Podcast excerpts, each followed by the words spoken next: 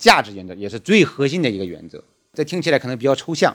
价值原则简单来说就是，你做股权激励，把股权激股权给到员工，无论你给的是工商股还是股份期权。还是虚拟股权，你都要想方设法让员工感受到它的价值。就像姚总问我那个问题，他说：“哎，王律师，你看我也做了。前几年的话，我做了两个员工，一个给了百分之五，人家过段时间走了；另外一个没走，人家觉得哎，这个好像没什么价值。然后我现在想做几个新的呢，人家说这个东西我感觉比较虚，年终的时候就给我发点奖金，把我工资提一提就停了。